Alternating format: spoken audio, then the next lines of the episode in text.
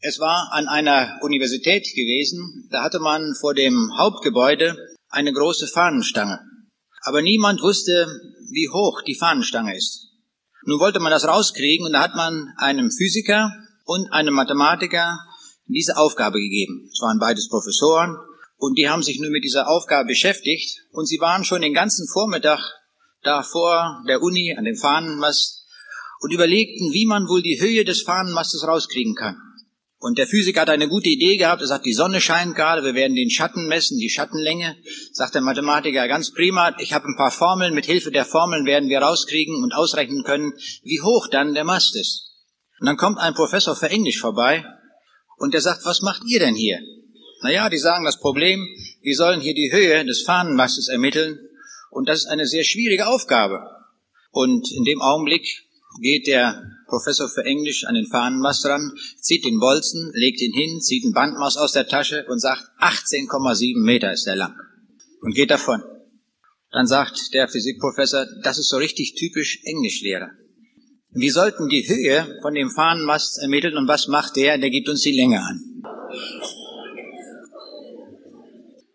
Dem Englischlehrer sind wir jetzt schon bei dem Thema Sprache angelangt. Wir wollen heute Abend ein wenig nachdenken über das Phänomen Sprache. Was hat es eigentlich mit Sprache auf sich? Wenn wir irgendeine Fragestellung haben, irgendein Problem, dann ist es gut, wenn wir uns die Bibel daraufhin anschauen, weil die Bibel uns Auskunft gibt über alle wichtigen Fragestellungen, die wir haben. Und wenn wir etwas über Sprache wissen wollen, dann tun wir gut daran, die Bibel aufzuschlagen. Da werden wir es finden auch etwas über die Geschichte der Sprache, über die Herkunft der Sprache. Viele grundlegende Dinge finden wir in der Bibel. Ich möchte zunächst einen Text lesen aus der Bibel. Das ist der längste zusammenhängende Text, der über Sprache in der Bibel spricht. Wir finden diesen Text in der Apostelgeschichte Kapitel 2 von Vers 1 an. Zum Beginn des jüdischen Pfingstfestes waren alle Jünger wieder beieinander. Plötzlich kam vom Himmel her ein Brausen wie von einem gewaltigen Sturm und erfüllte das ganze Haus, in dem sie sich versammelt hatten. Zugleich sahen sie etwas wie züngelndes Feuer, das sich auf jedem einzelnen von ihnen niederließ. So wurden sie alle mit dem Heiligen Geist erfüllt und sie redeten in fremden Sprachen, denn der Geist hatte ihnen die Fähigkeit dazu gegeben. Zum Fest waren viele gottesfürchtige Juden aus aller Welt nach Jerusalem gekommen. Sie liefen von allen Seiten herbei, als das geschah. Fassungslos hörte jeder die Apostel in seiner eigenen Sprache reden. Wie ist das möglich? riefen sie außer sich.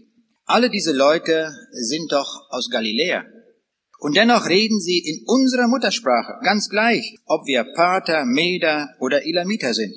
Andere von uns kommen aus Mesopotamien, Judäa, Kappadokien, Pontus und der Provinz Asien, aus Phrygien, Pamphylien und aus Ägypten, aus der Gegend von Kyrene in Libyen und selbst aus Rom. Wir sind Juden und Anhänger des jüdischen Glaubens, Kreter und Araber. Doch jeder von uns hört diese Männer in seiner eigenen Sprache von Gottes großen Taten reden. Bestürzt und ratlos fragte einer den anderen, was soll das bedeuten? Einige aber spotteten, die haben doch nur zu viel getrunken. Da erhob sich Petrus mit den anderen elf Aposteln und rief der Menge zu, Hört her, ihr jüdischen Männer und ihr Einwohner von Jerusalem. Ich will euch erklären, was hier geschieht. Diese Männer sind nicht betrunken, wie einige von euch meinen. Es ist ja erst neun Uhr morgens. Nein, hier erfüllt sich, was der Prophet Joel vorausgesagt hat. Bei ihm heißt es, in den letzten Tagen, spricht Gott, will ich alle Menschen mit meinem Geist erfüllen. Eure Söhne und Töchter werden aus göttlicher Eingebung reden, eure jungen Männer werden Visionen haben und die alten Männer bedeutungsvolle Träume. Allen Männern und Frauen, die mir dienen, will ich meinen Geist geben, und sie werden in meinem Auftrag reden. Am Himmel und auf der Erde werdet ihr Wunderzeichen sehen, Blut, Feuer und Rauch. Die Sonne wird sich verfinstern und der Mond blutrot scheinen, bevor der Tag des Herrn kommt, groß und herrlich. Wer dann den Namen des Herrn anruft, soll gerettet werden. Hört her, ihr Männer Israels, wie ihr alle wisst, hat Jesus von Nazareth in Gottes Auftrag mitten unter euch viele mächtige Taten, Zeichen und Wunder gewirkt. Gott selbst hat alles durch ihn getan. Soweit einmal der Text aus der Apostelgeschichte, der uns hier einführt in eine ganz besondere Sache der Sprache. Das erste Wunder, was hier vorkommt, ist in Apostelgeschichte 2, Vers 3, und es erschienen ihnen Zungen wie von Feuer, die sich zerteilten und sich auf jeden von ihnen setzten. Für uns ist der Heilige Geist unsichtbar. Aber an jenem Pfingstfest, der Geburtsstunde der Gemeinde Jesu, da wird der Heilige Geist sichtbar. Auch bei der Taufe Jesu wird der Heilige Geist sichtbar, und zwar als eine Taube.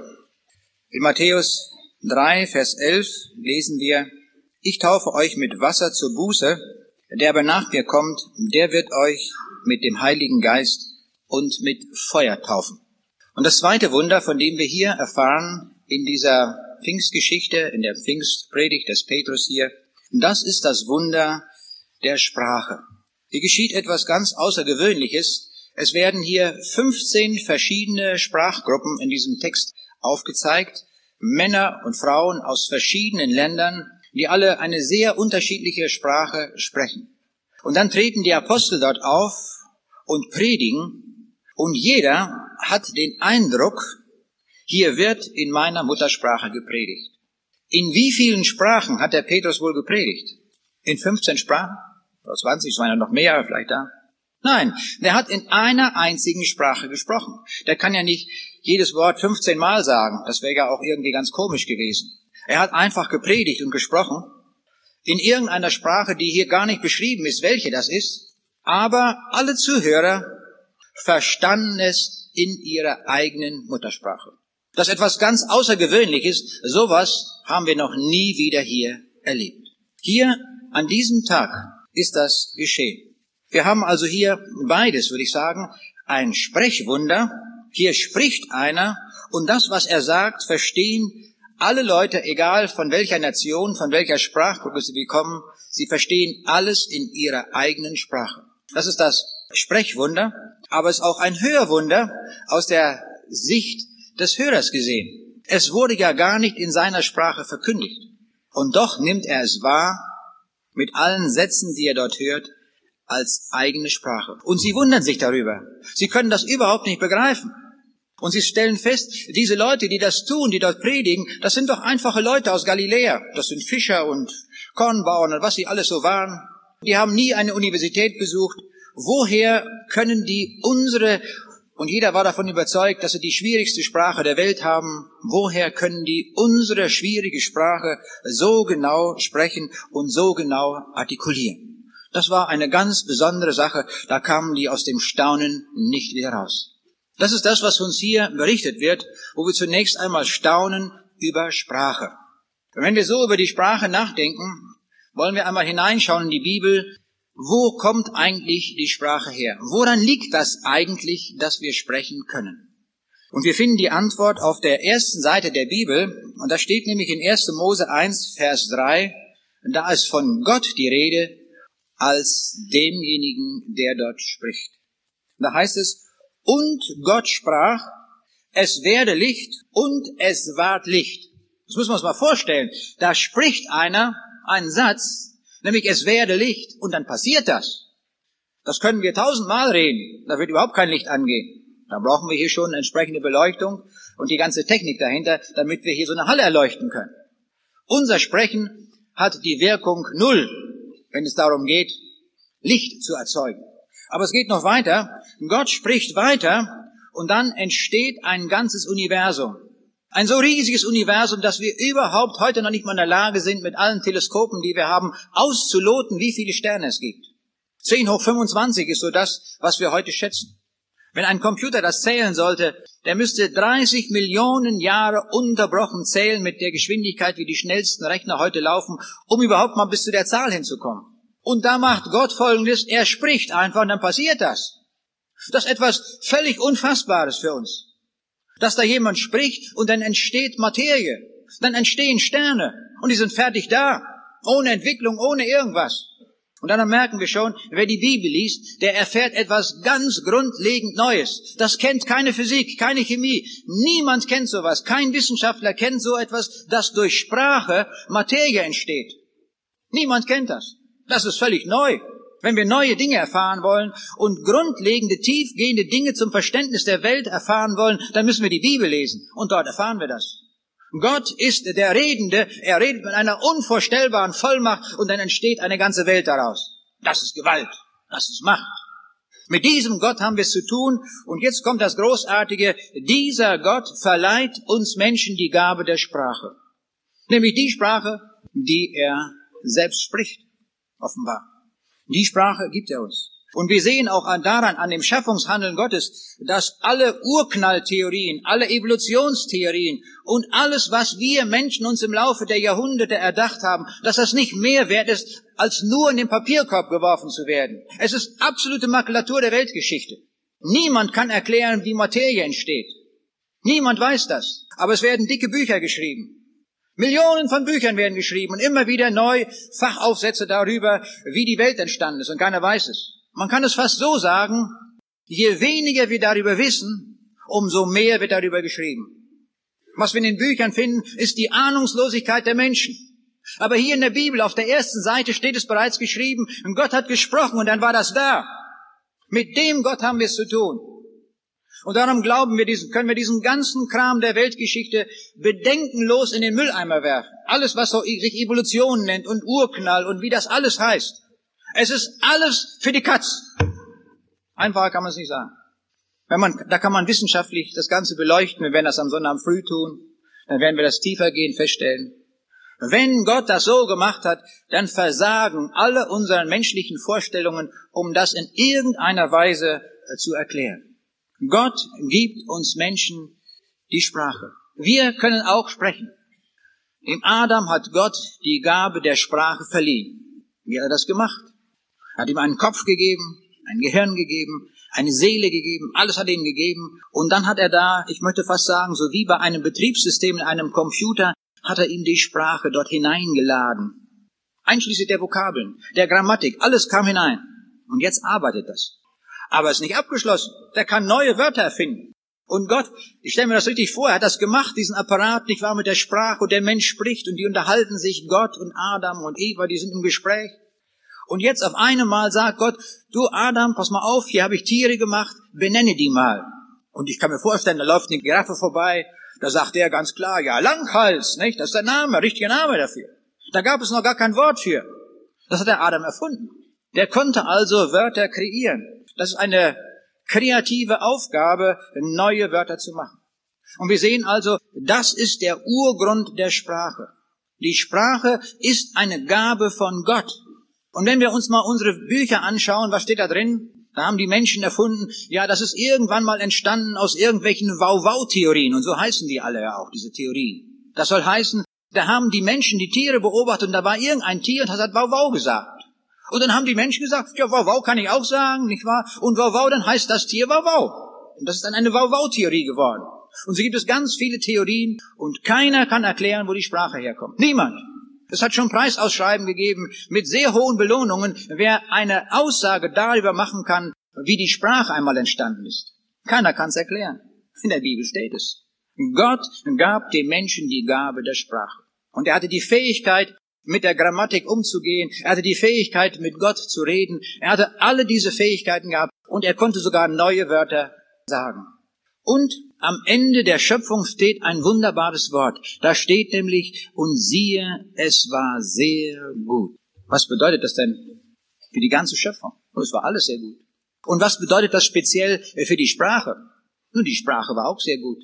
Wir kämpfen heute immer wieder mit Vergesslichkeit. Dann wissen wir nicht, wo wir den Schlüssel hingelegt haben oder habe ich den Wagen abgeschlossen, habe ich dies oder jenes. Das wissen wir nicht mehr. Geht uns allen irgendwo so. Damals gab es das nicht. Das war gespeichert durch Sprache. Das Phänomen Vergesslichkeit gab es nicht. Warum nicht? Weil alles sehr gut ist. Nach dem Urteil Gottes. Nicht von irgendeinem Menschen, sondern Gott hat's beurteilt. Es war sehr gut. Es war ganz hervorragend. Man konnte alles ausdrücken und sehr präzise sagen. Sehr großartig war das. Und dann passiert etwas, etwas unvorstellbar Schlimmes. Das können wir uns gar nicht schlimm genug vorstellen. Und dann passiert der Sündenfall. Der Mensch entfernt sich von Gott. Und er handelt sich damit so viel ein, dass wir überhaupt erstmal uns das voneinander kriegen müssen, was wir uns damit eingehandelt haben in unserer Welt. Diese Welt, wie wir sie heute sehen, ist überhaupt nicht zu begreifen ohne den Sündenfall, ohne dieses historische Ereignis in Raum und Zeit, das stattgefunden hat. Auschwitz, Treblinka, Weltkriege, all das, was wir in dieser Welt haben, hat alles im letzten die Ursache in diesem Unfall, im Sündenfall. Das ist die Ursache dafür. Aber kein Geschichtsbuch beschreibt das. Kein Buch der Biologie oder welches Buch wir auch nehmen. Keiner erwähnt den Sündenfall. Und damit sehen wir schon, was da passiert ist. Im Sündenfall haben wir uns etwas so Furchtbares eingehandelt, was es vorher gar nicht gab. Mit dem Sündenfall kam auch die Sprache zu Fall. Alles ging kaputt. Der Mensch ging kaputt, er fiel in Sünde, das Leid kam in diese Welt, die Kriege kamen in diese Welt, der Hass kam in diese Welt, all das ist passiert, der Tod kam in diese Welt, ja sogar, dass der Himmel verschlossen wurde. An dem Tag wurde der Himmel verschlossen. Welch eine Tragik ist da passiert. Das können wir uns gar nicht tief genug vorstellen, diesen unvorstellbaren Fall, der da passiert ist. Schrecklich. Und wir können diese Welt überhaupt nicht verstehen, wenn wir den Sündenfall nicht begriffen haben, wenn wir nicht verstanden haben, was dort geschehen ist. Wir sind alle zutiefst gefallen und zutiefst hineingerissen in diesen Strudel des Sündenfalles. Und die Frage, die uns beschäftigen soll in diesen Tagen ist, können wir da rauskommen? Können wir aus diesem Strudel jemals rausfinden? Geht das? Ich sage es jetzt schon mal knapp vorweg. Ja, es geht. Man muss nur das Richtige tun. Aber wir werden langsam dorthin gekommen. Schauen wir uns erstmal an, was mit der Sprache passiert ist. Die Sprache ist auch zu Fall gekommen. Sie ging auch kaputt. Und die Bibel beschreibt das in Jakobus 3, Vers 5 bis, äh, 5 bis 6, dass unsere Zunge zur Quelle der Sünde wird. So ist auch die Zunge ein kleines Glied und richtet große Dinge an. Siehe ein kleines Feuer, welch einen Wald zündet's an. Auch die Zunge ist ein Feuer, eine Welt voll Ungerechtigkeit. So ist die Zunge unter unseren Gliedern. Sie befleckt den ganzen Leib und zündet die ganze Welt an und ist selbst von der Hölle entzündet. Das ist passiert. Im Sündenfall ging die Zunge und damit die Sprache total kaputt. Ich will es mal so scharf sagen, damit wir es wirklich begreifen. Da ging so viel kaputt. Und dass wir in dieser Welt, in der wir leben, viele Arten der Sünde haben in der Sprache. Wir haben den beißenden Spott. Und manche rühmen sich, dass sie einen besonders bissigen Spott verzapfen können. Der Preußenkönig Friedrich der Große hatte sich einen Spötter am Hofe gehalten, Voltaire, und hatte von ihm viele Dinge gelernt, auch wie man spottet. Und an seinem Hofe war eines Tages der gläubige General Joachim von Zieten. Und bei dem Treffen kam er nun zu spät. Und Friedrich der Große wusste, warum er zu spät kam. Weil er beim Abendmahl war. Und dann spottete Friedrich der Große, nun Zieten, haben Sie den Leib Ihres Erlösers gut verdaut? Merken wir, welch ein beißender Spott dahinter steckt. Das ist möglich mit Sprache. Oder ein verachtender Hohn. Als Jesus gekreuzigt wurde, höhnten die hohen Priester mit den Schriftgelehrten und Ältesten. Ist er der König von Israel, so steige er nun vom Kreuz herab, dann wollen wir an ihn glauben. Stellen wir uns vor, das sind die hohen Priester, die Schriftgelehrten, die Ältesten, von denen sollten wir eigentlich erwarten, dass sie wissen, wer Jesus ist. Aber gerade die mit ihrer Sprache verspotten sie den Sohn Gottes. Unvorstellbar. Das ist Sündenfall. Das ist die Konsequenz des Falles. Oder die Verleumdung ist auch in die Welt gekommen. Wenn wir sagen, hast du schon mal gehört von dem Nachbarn da, was er gesagt hat, was er gemacht hat? Weißt du noch da? Und im Nu, wie ein Lauffeuer geht das weg. Und das weiß das ganze Dorf und wo überall. Überall ist das Gerücht herum. Gerüchte haben eine unvorstellbare Ausbreitungsgeschwindigkeit. Ich wünschte mir manchmal, dass beim Evangelium das ähnlich wäre. Dass wenn man das Evangelium irgendwo sagt und dass das eine Ausbreitungsgeschwindigkeit hat, dass die Leute sagen, das habe ich gehört, jetzt habe ich es verstanden, jetzt sage ich es sofort dem Nachbarn und dem Nächsten und dem Nächsten und der sagt auch, das muss ich weiter sagen, denn das bringt den Menschen in den Himmel. Aber das tun wir nicht. Warum nicht? Wir sind gefallene Leute, kaputt. Wir bringen lieber Gerüchte auf und verbreiten Gerüchte und die das dann verbreiten. Oder denken wir an die Lügenpropaganda, die auf die Spitze getrieben wurde im Dritten Reich. Joseph Goebbels war ein Meister dieser Lügenpropaganda. Als alles verloren war, hat er immer noch gesiegt. In seiner Propaganda, nur in Worten. Seine Durchhalteparolen, wie er sagte, es kann und darf nur mit Sieg enden. So hat er das dem Volk verkündet. Und Millionen von Menschen sind auf diese Lügengeschichten reingefallen. Stalingrad ging verloren am 2. Februar 1943. 146.000 deutsche Soldaten waren gefallen und 90.000 gehen in russische Gefangenschaft. Das war am 2. Februar. Am 18. Februar, nur ein paar Tage später, hält er seine Rede im Berliner Sportpalast und münzt das Ganze in Sieg um. Er lügt sie was zurecht, wie man es gar nicht schlimmer vorstellen kann. Und ruft den Leuten zu, wollt ihr den totalen Krieg? Und die Leute schreien, ja, wir wollen, wir wollen. Nachher konnten sie es ansehen. Das Ergebnis. Das Ergebnis dieser Lüge.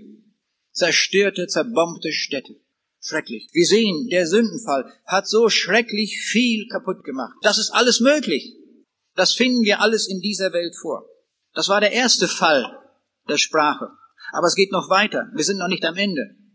Dann ist die Rede in der Bibel vom Turmbau zu Babel. Nach dem Sündenfall war es so, dass alle Menschen noch eine Sprache gesprochen haben. Man musste nichts übersetzen von einer Sprache in die andere. 1. Mose 11, Vers 1 heißt es, es hatte aber die ganze Welt einerlei Sprache und Rede. Eine, eine Sprache.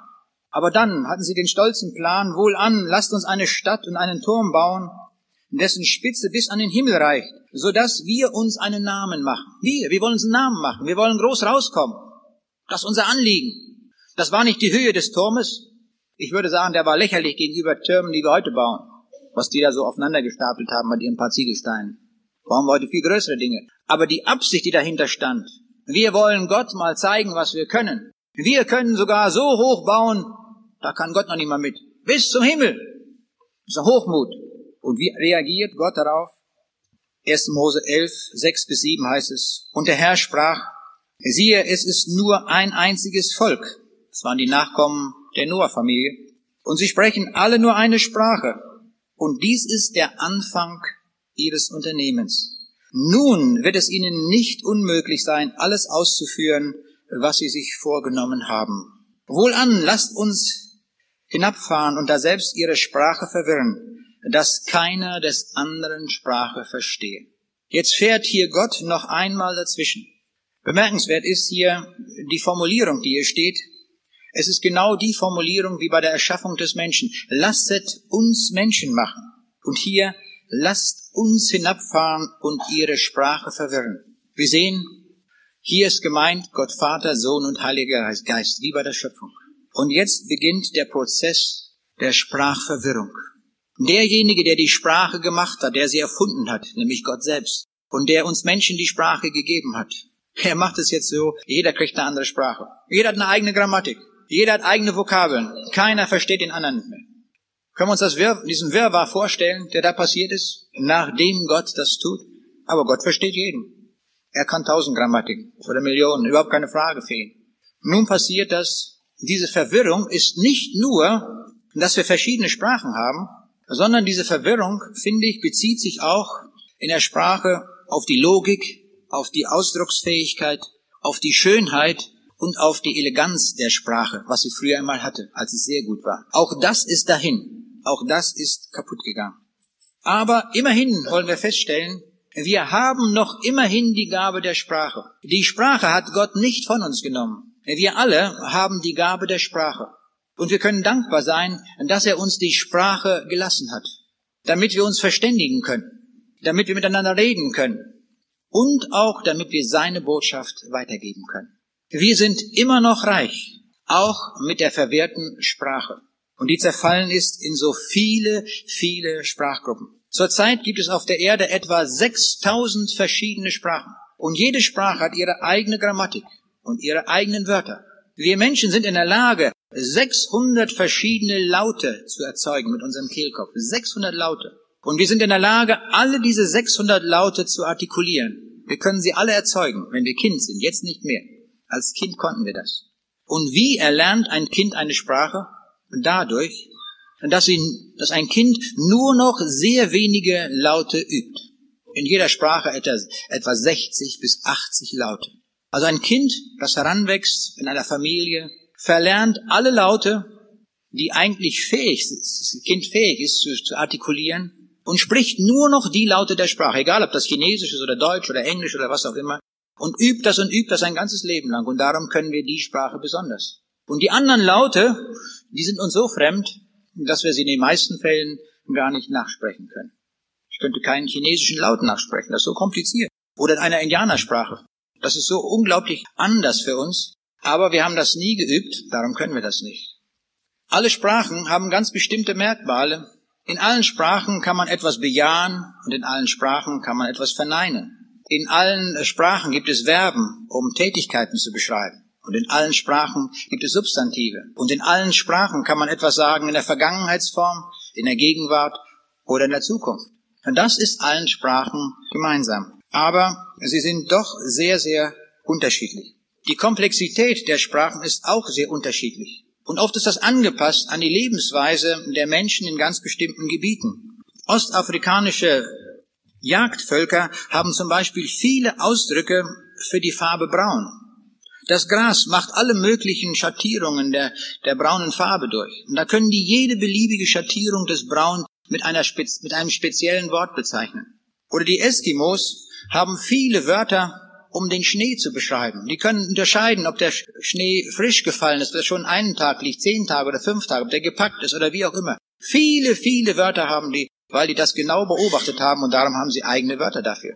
Wir haben das gar nicht. Oder in einer Sprache auf den Philippinen gibt es 92 verschiedene Namen für Reis, weil Reis nicht einfach nur Reis ist. Die können das sehr spezifisch ausdrücken, wie der gerade, welchen Reifegrad der hat, wie der, welche Größe und alles. Das wird mit speziellen Worten ausgedrückt. Viele, viele Details gibt es also in den unterschiedlichen Sprachen. Und wir sehen also, die Gabe der Sprache ist uns noch geblieben. Und dafür können wir Gott danken. Aber jetzt passiert etwas in der Weltgeschichte, etwas Einmaliges hinsichtlich der Sprache. Das war noch nicht so da gewesen. Und das kommt hinein in diese Welt dadurch, dass Jesus kommt in diese Welt. Jetzt ist einer gekommen, der sich erniedrigt hat bis zum tiefsten Punkt, wie es die Bibel sagt. In Philipper 2, Vers 7 heißt es, er entäußerte sich selbst, nahm die Gestalt eines Knechtes an und wurde den Menschen gleichgestaltet und in seiner äußeren Erscheinung wie ein Mensch erfunden. Er hat also alles mitgemacht, was wir Menschen haben, auch die Sprache. Er sprach eine spezifische Sprache, das Aramäische, ein, eine Sprache, die ähnlich ist dem Hebräischen. Das war seine Sprache, seine Muttersprache, die er gesprochen hat. Und auffällig ist, wie der Jesus bezeichnet wird, im Johannesevangelium. Das hat mit Sprache zu tun. Da steht nämlich, im Anfang war das Wort und das Wort war bei Gott und das Wort war Gott. Dieses war im Anfang bei Gott. Der Jesus wird hier vorgestellt als das Wort und das Wort ist ja ein Teil der Sprache. Also Jesus kann man sagen, ist das Wort überhaupt, das von Gott gesandte Wort. Und Jesus hat ein Leben lang hier auf dieser Erde eine Sprache gesprochen, und da ist niemals eine Sünde dabei gewesen. Er hat nie einen Satz gesprochen, der nicht wahr war. Das kann von keinem anderen Menschen gesagt werden. Was er sagte, war immer wahr. Darum ist er auch der Einzige, auf den wir uns verlassen können, was er gesagt hat, dass das wirklich stimmt.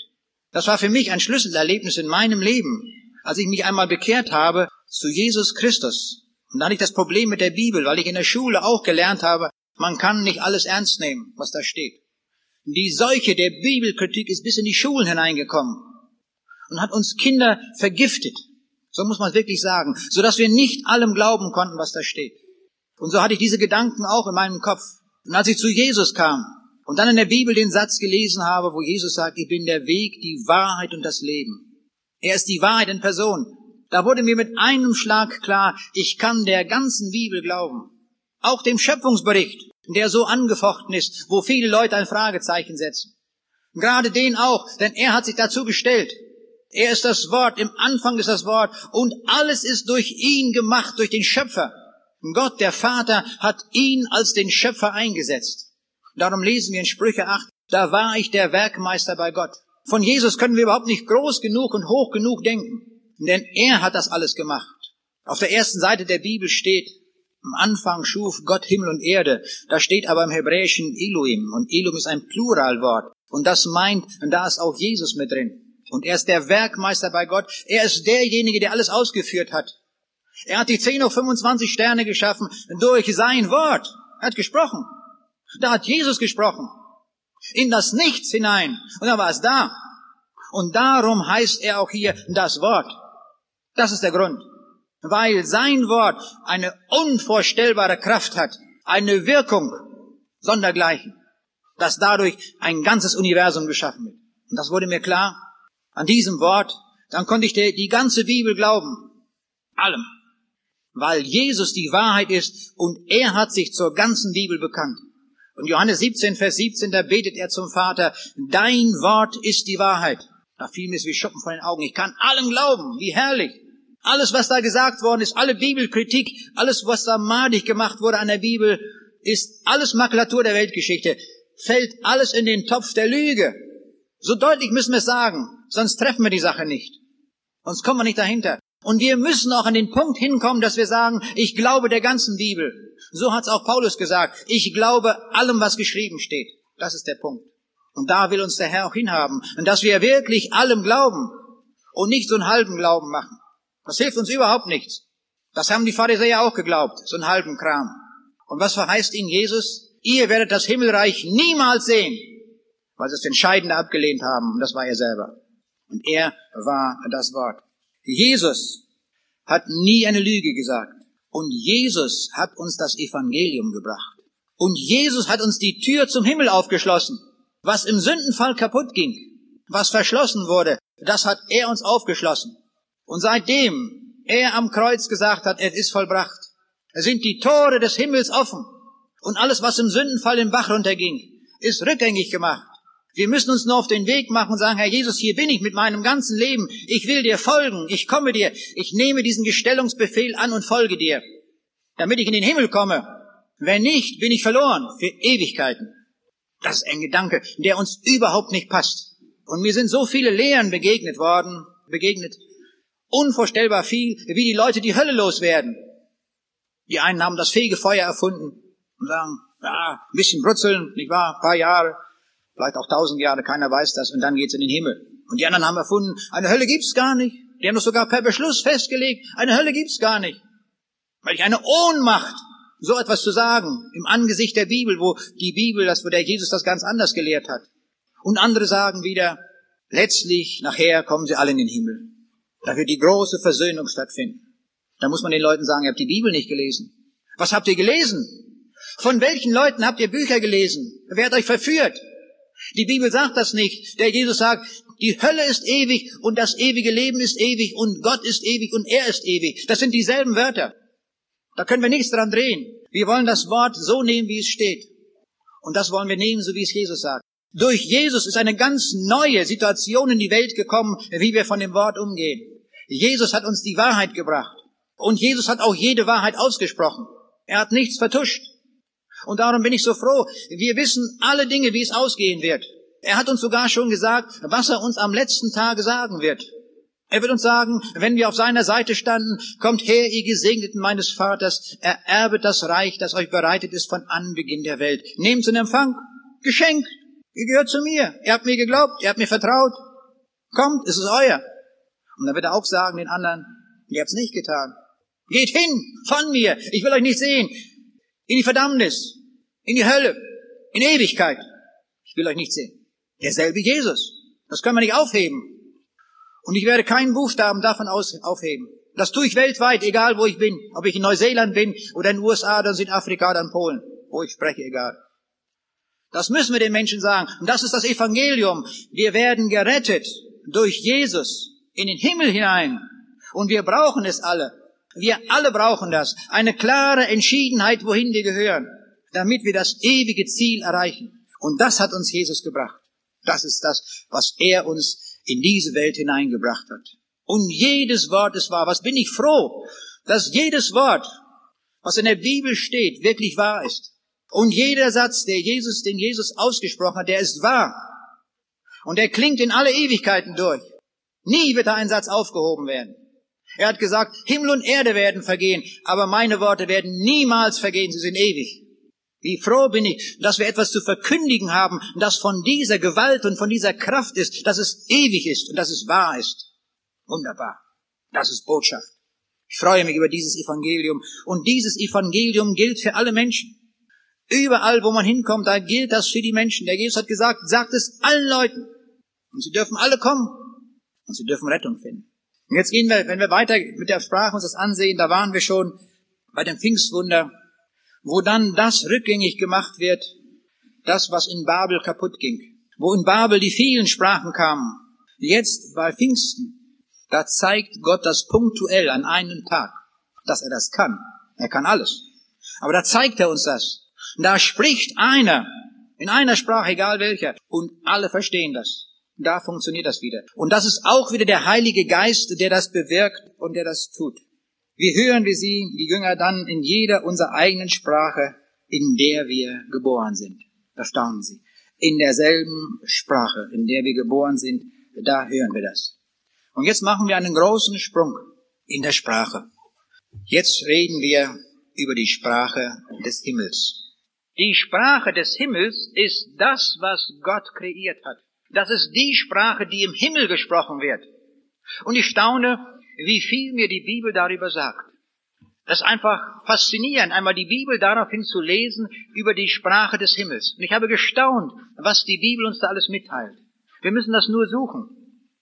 In 1. Korinther 2, Vers 9, da lesen wir, was kein Auge gesehen und kein Ohr gehört und keinem Menschen ins Herz gekommen ist, was Gott bereitet hat denen, die ihn lieben.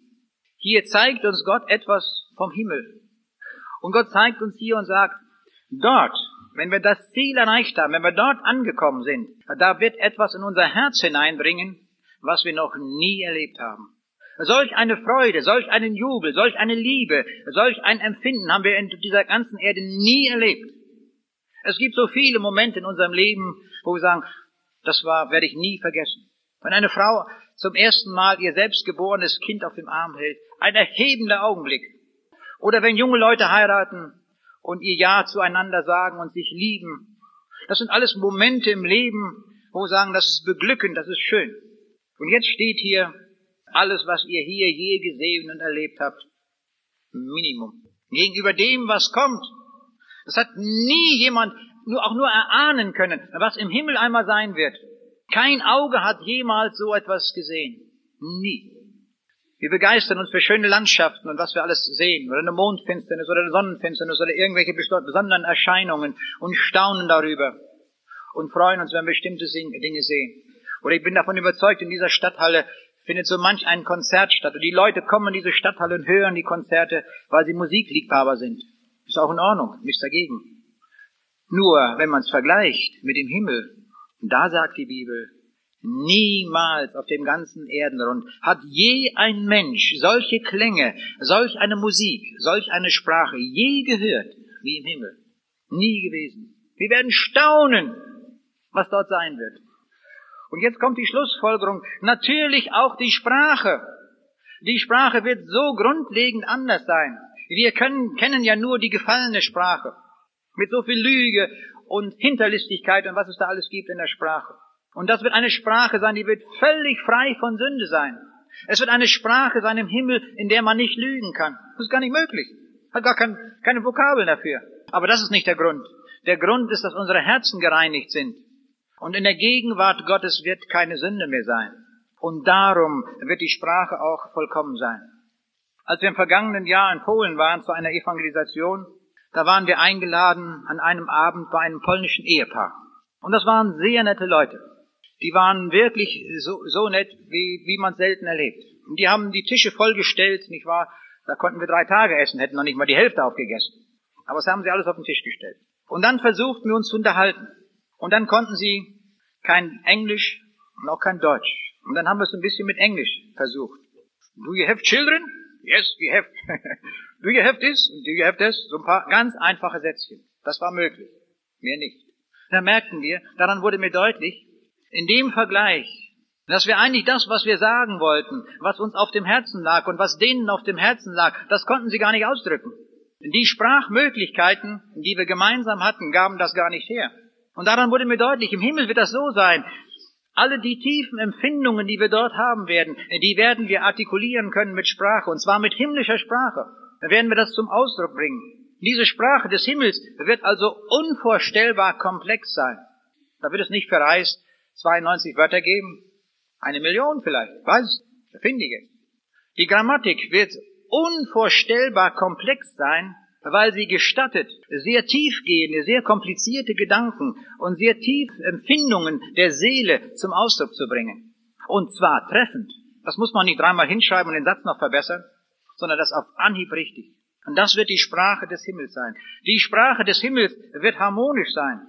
Sie wird keine Züge des Falles mehr tragen. Nichts dergleichen.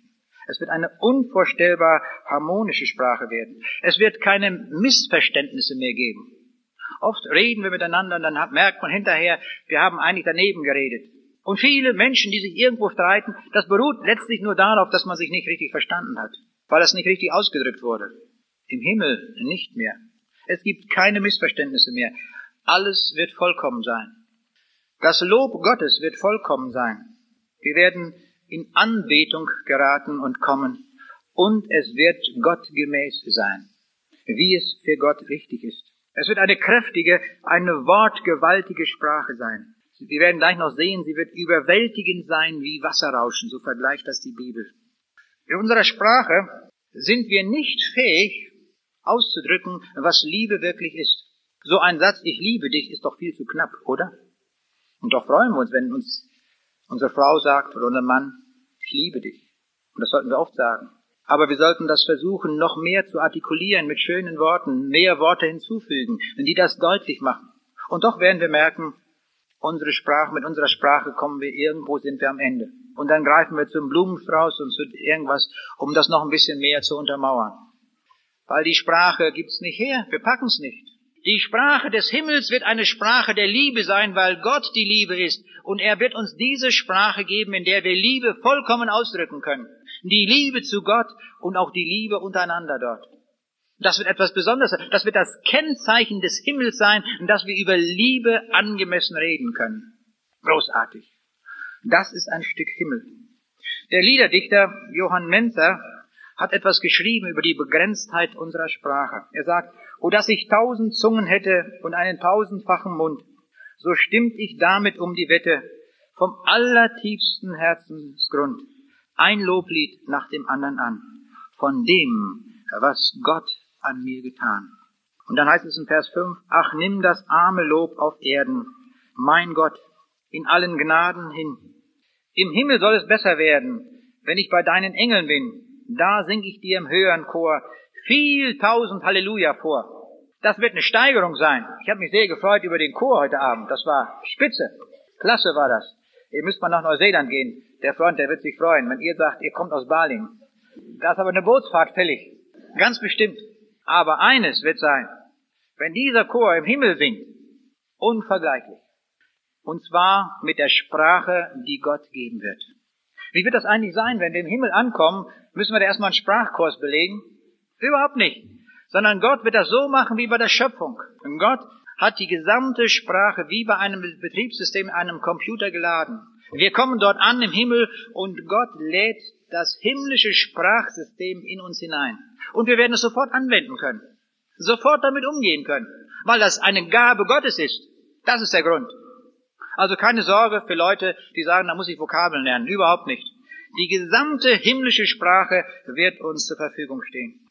Die Bibel gibt uns Hinweise auf diese Sprache. In Römer 8 steht, denn wir wissen nicht, was wir beten sollen, wie sich's gebührt. Aber der Geist selbst tritt für uns ein, wie? Mit unaussprechlichem Seufzen. Der aber die Herzen erforscht, weiß, was der Sinn des Geistes ist, denn er tritt für uns, für die Heiligen ein, so wie es für Gott angemessen ist. Der Heilige Geist also übersetzt unsere Gebete. Die sind überhaupt nicht angemessen für die Größe Gottes. Aber der Heilige Geist übernimmt das und übersetzt das so, dass das bei Gott angemessen ist. Und darum können wir einfach beten, wie uns der Schnabel gewachsen ist. Immer frei drauf zu. Hauptsache, wir meinen es vom Herzen gut. Denn das, was aus unserem Herzen kommt, das wird vom Heiligen Geist auch noch richtig übersetzt, sodass das bei Gott richtig ankommt. Paulus war entrückt ins Paradies. Und da sagt er, er schreibt in der dritten Person, er sagt, der aber, nämlich Paulus, wurde entrückt in das Paradies und hörte jetzt was? Unaussprechliche Worte, die kein Mensch sagen kann. Das ist nicht wunderbar? Der Paulus war dort, er durfte, weil er so viel vom Evangelium verkündet hat und weil Paulus der größte Missionar aller Zeiten war, da hat der Herr ihm mal zu sich genommen und ihm einmal gezeigt, wie es im Himmel ist, welche Sprache gesprochen ist. Und der Paulus, der kommt sozusagen zurück und er sagt, ich habe, was ich dort gehört habe, ich kann nicht eine Silbe nachsprechen. Unvorstellbar kompliziert. War das schön? Unaussprechliche Worte. Der konnte sich noch nicht mal ein, ein Wort merken. So komplex war das, so kompliziert, aber unglaublich schön. Und das beschreibt er hier. Der Himmel wird es auch gestatten, die Freude auszudrücken. Denn der Himmel ist ein Ort der Freude. In 1. Petrus 1, Vers 8, da steht, ihn liebt ihr, obgleich ihr ihn nicht gesehen habt. An ihn glaubt ihr, obgleich ihr ihn jetzt nicht seht. Und über ihn freut ihr euch, jetzt kommt es, mit unaussprechlicher und herrlicher Freude. Wenn ihr das Ziel eures Glaubens davontragt, die Errettung eurer Seelen. Das wird eine Freude sein im Himmel, die hier überhaupt nicht angemessen zu beschreiben ist. Im Himmel aber ist das beschreibbar. Im Himmel wird die, die, die Freude beschreibbar sein. Auch die Freude darüber, dass wir hier errettet worden sind dass der Herr uns gerufen hat und wir haben Ja gesagt. Und dass wir dann einmal dort dabei sein können, aufgrund seines Rufes. Und das wird eine unvorstellbare Freude darüber sein, dass wir diesen Ruf von ihm angenommen haben. Von der, von der Sprache des Himmels spricht Offenbarung 14, Vers 2. Und da heißt es, und ich hörte eine Stimme aus dem Himmel, wie die Stimme vieler Wasser und wie die Stimme eines starken Donners und ich hörte die Stimme von Hafenspielern, die auf ihren Hafen spielen. Hier merken wir etwas auch von der Weite der Artikulation der himmlischen Sprache. Das ist harmonisch wie eine Harfe. Das klingt ganz sanft. Und dann andermal wie Donner, wie Wasserrauschen. Also ganz gewaltig. Also eine riesige Spannweite. Die haben wir mit unserer Sprache überhaupt nicht zur Verfügung. Und das ist das, was, der, was die Bibel uns zeigt über die himmlische Sprache. Offenbarung 19, Vers 6, da heißt es, und ich hörte etwas wie die Stimme einer großen Volksmenge und wie das Rauschen vieler Wasser und wie der Schall starker Donner. Die sprachen, Halleluja, denn der Herr, Gott der Allmächtige, hat die Königsherrschaft angetreten. Und damit ist auch, wenn wir dort sind, die Sprache des Himmels für uns auch angebrochen. Wir werden auch diese Sprache sprechen. Und wir werden Freude zum Ausdruck bringen und wir werden Liebe zum Ausdruck bringen. Und unser Herz wird Dinge erleben. In unser Herz werden Dinge hineinkommen durch die Gegenwart Gottes, die wir hier nie erahnen konnten. Und jetzt kommt das ganz Gewaltige. Dazu sind wir geladen. Wir alle, die wir heute hier sind. Gott möchte dieses große Fest der Ewigkeit mit uns allen feiern. Er will uns dabei haben. Hier in diesem Saal ist nicht ein einziger, von dem Gott sagt, den aber nicht. Oder der gefällt mir nicht. Oder der hat so viel Sünden getan, den kann ich hier nicht in den Himmel hineinlassen. Das allerdings nicht. Er lässt keine Sünde hinein. Jede Sünde muss vergeben sein. Ohne Vergebung geht's nicht. Darum müssen wir uns auf den Weg machen zu Jesus. Und darum müssen wir zu ihm kommen und sagen, Herr Jesus, hier bin ich. Mit meiner ganzen Person, mit meiner Entscheidung, mit meinem Herzen. Ich mache mich auf den Weg zu dir hin. Ich will den Weg jetzt mit dir gehen, denn ich möchte einmal bei dir im Himmel sein und nicht in der Hölle. Den Ort gibt es auch. Da gibt es auch eine Sprache, aber das ist die Sprache des Hasses. Das ist die Sprache der Lüge, die Sprache der Hetze. Was dort gesagt wird, ist immer falsch. Da werden sicher viele Versprechungen gemacht werden, dann und dann wird das sein. Aber es stimmt nicht, es ist alles gelogen. Die Hölle ist ein Ort der Lüge. Warum? Weil der, der die Wahrheit ist, nämlich Jesus, dort nicht ist. Weil Gottes Gegenwart nicht dort ist. Darum wird es nicht sein. Und darum ruft der Jesus auch so entschieden und sagt, hacke dir lieber die Hand ab, wenn es sein muss. Oder reiß dir ein Auge aus, wenn die Sünde dich verführt immer wieder, damit du an jenen Ort gelangst. Sieh zu, dass du rauskommst aus der Schusslinie, bekehre dich zu mir hin und komme und mache dein Leben bei mir fest, damit du im Himmel bist. Und das ist der Grund, warum wir diese Tage veranstalten. Hat nur einen Grund, kann man so sagen. Einen Grund. Nämlich, dass wir in den Himmel kommen. Alles dient dazu. Alles. Auch wenn der Chor singt. Euer Lied hat nur eine Aufgabe. Menschen in den Himmel zu rufen, dass das beiträgt dazu, zu kommen.